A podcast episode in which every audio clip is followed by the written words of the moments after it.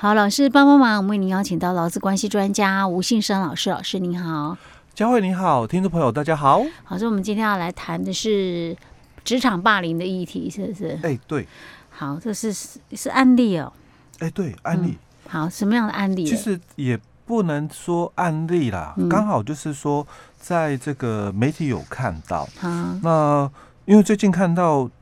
两个案例哦，嗯，一个就是有关就是这个工作场所，嗯，那这个主管哦，就是对员工有这个辱骂的一个行为，好，哦，那之后哦，就就这个员工就提告了，嗯，哦，那最后就是法院这个判决出来哦，那法院判定哦，这个算公然侮辱。哦，就是主管骂员工嘛。那、哦、因为其实我们在职场上，像这种主管骂员工机会应该蛮高的吧？对。所以看到这种案例的话，我就想说，哎、欸，还是要分享一下。好，因为食物上常常有嘛，对不对？对，那不然的话，我们主管不就什么都不能讲，什么都不能骂了吗？我们到底来看看到底什么样的状况是可以骂，什么样的状况不可以？因为看什么状况不可以骂好了啦。哈。对，因为现在很常听到一句话了，以前很少。嗯，那现在常常听听到一句话，就职场霸凌哦。以前是校园霸凌嘛，比较少在讲职场，很少在讲职场霸凌哦。嗯、那因为最近就是刚好又看到另外一个新闻哦，嗯、那他也是谈到就是性骚扰，嗯哦，其实性骚扰以前我们也常看到，对不对？在在媒体里面哦，嗯、但是我这一次看到的是比较特殊的哦，嗯、因为他说哦，这个这个秘书哦被总经理性骚扰，嗯哦。那因为长期就是有这个压力，嗯。啊，所以后来就看了这个精神科，嗯。啊，所以长久下来啦，嗯。哦，就变成哦，他有这个忧郁症啊，哦，重度忧郁症什么等等的哦，是。那之后就被公司哦给。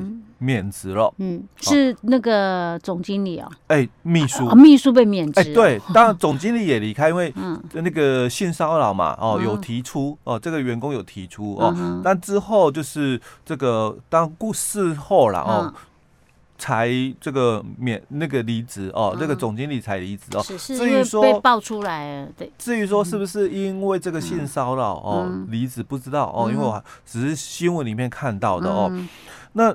这个秘书哦，之后确实有被公司免职哦，但是这个法院的一个判决哦哦，法院的判决哦，就是当然解雇无效哦。那为什么解雇无效嘞？因为这个是职业灾害哦。这个这个秘书啦哦，他就是因为罹患了这个重度忧郁症哦，因为我刚刚讲过嘛，因为性骚扰哦，所以长期受到总经理的一个性骚扰哦，所以这个。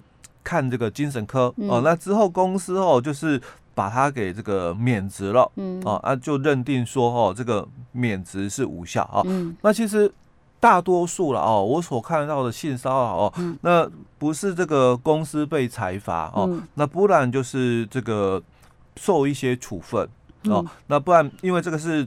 就是这个免职无效嘛，恢复雇佣关系哦，大多数可能都是这样哦。是，那这个案子比较特殊哦，他被判定了是职灾。哦，你就说他是职被判定职灾，这比较特别。对，因为他是这个罹患哦。职场忧郁症哦，那被判定是职灾哦。那其实职场忧郁症哦，嗯，这个让我想起我在多年以前哦，我也帮了一个朋友哦，在处理类似的一个案子哦。那我那个时候是一个朋友，他也是公司的一个主管哦，但是因为他也是上市贵公司，所以工作压力很大哦。那之后也是。罹患了这个重度忧郁症，嗯哼，那离开了公司，嗯。哦，之后离职之后哦，嗯、他才这个轻生哦，才自杀了，嗯、哼。哦，那那时候我遇到的第一个问题就是，那这样子哦，嗯，他的那个劳保的给付可不可以申请？他已经被他已经离开公司了，对，离开公司了，自己离开的、哦。然后大概隔了大概三四个月，因为这个也有就医啦哦，一段时间之后哦，因为这个在职期间就有就医喽哦，那之后就是因为医师的一个跟家人的劝导之下，所以他才离离开这个职场，就是好好休息一下，然后看看这个就是专心治疗哦，有没有就是说好转的一个机会？嗯哦，不过后来大概离职之后，大概在治疗个大概三四个月之后哦，他就往生了哦，就轻生了自杀。那嗯。应该算吧，我记得之前我们好像有提到过，好像在一年内是？哎，对。然后如果说他在那个劳保投保期间，他像他有就医记录啊，既往症，哦，好像是可以，对，所以劳保是可以申请。对，当时我是依据哦劳保条例二十四条二十条的规定哦，那帮这个朋友哦，就是争取回来就是劳保的一个给付哦。不过他的家人在跟我讨论的时候就问了一个问题哦，那这个能不能算是这个职业灾害？嗯。哦，因为他们主张了哈，他们觉得啦是有受到就是说职场霸凌，嗯，哦，所以我那时候哦，看到这一则新闻的时候，就让我有想到那个，哎，对，那后来他们有提出来吗？当时我们就没有提，我是劝啊，就没办法提，因为毕竟哦，他跟这个案子比较不一样，就是他。当事人还在，哦，我们这个案子是当事人还在哦哦，但我之前的那个案子哦，他当事人是已经往生了哦，那你怎么来去主张哦？这个职职场霸凌，哦，所以我看到这两个新闻的时候，我说刚好就想到哦，我之前哦在很多年以前哦所帮过的一个忙了哦，那所以想说哦，也在我们节目里面哦来分享一下哦，就什么叫做职场霸凌？哦，那怎么去这个。解决哦这样的一个案样态，因为毕竟在我们这个一百零三年之后，我们的这个劳工安全卫生法，它改成职业安全卫生法以后哦，那其实它的规定里面哦也增加了这一段，好，所以我们接下来我们就来探讨这一个区块了。嗯哼，OK，好，那我们要先把那个案例先讲嘛。哎，还是呃，还是要讲一下，对，还是要讲一下，让大家知道说这是什么样的情况。嗯嗯，老师，那这个第一个案例它是怎样的情形？第一个案例哦，他是这个卖场哦的一个员工。嗯，那因为这个卖场的一个主管哦，在这个看到这个员工哦，可能工作哦做的不是很好，是哦，所以他就直接哦，在这个群组里面哦，就写了这个三字经哦，然后就骂了说。说哦，他哦遇到了哦像猪一样的人，因为在群组里面哦，在在这个公司的群组里面哦哦带的群组里面就直接这样骂哦，所以这个员工哦当然就直接哦就提告了哦。哎，老师，他这个并不是主管骂员工哦，是员工骂主管。哎，没有，是主管骂员工，主管骂员工。哎，对对。哦，所以主管就在那里面有写这个东西哦，那这个。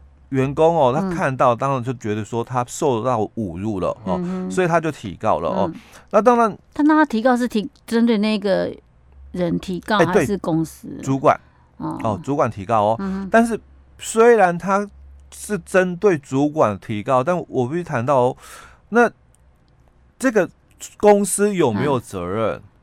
嗯，因为主管哦，嗯、他在。我们劳基法上的一个地位哦，就我们把它是当成第三类雇主哦，所以当然公司哦，就这个部分还是有责任要去厘清的哦。那我们这个主管最后被判的就是五十天的这个拘役哦，那当然也可以一颗罚金哦。但是他提出了说，那我我这个只是应。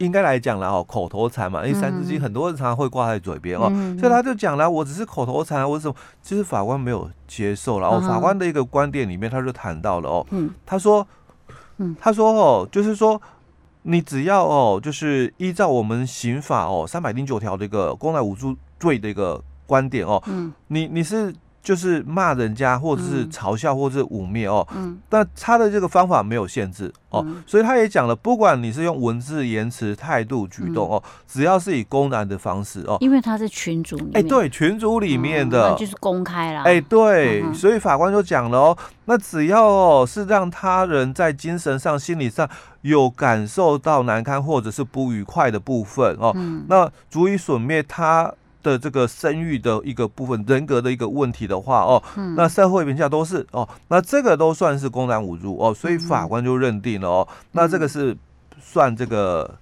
这个违反这个刑法，所以被判刑了哦。是。那当然，这个有没有算职场霸凌？这有没有算职场霸凌哦？嗯，其实有时候我觉得那很难界定哎。也有人说他们搞不好他们两个私底下自己不好啊，对不对？对。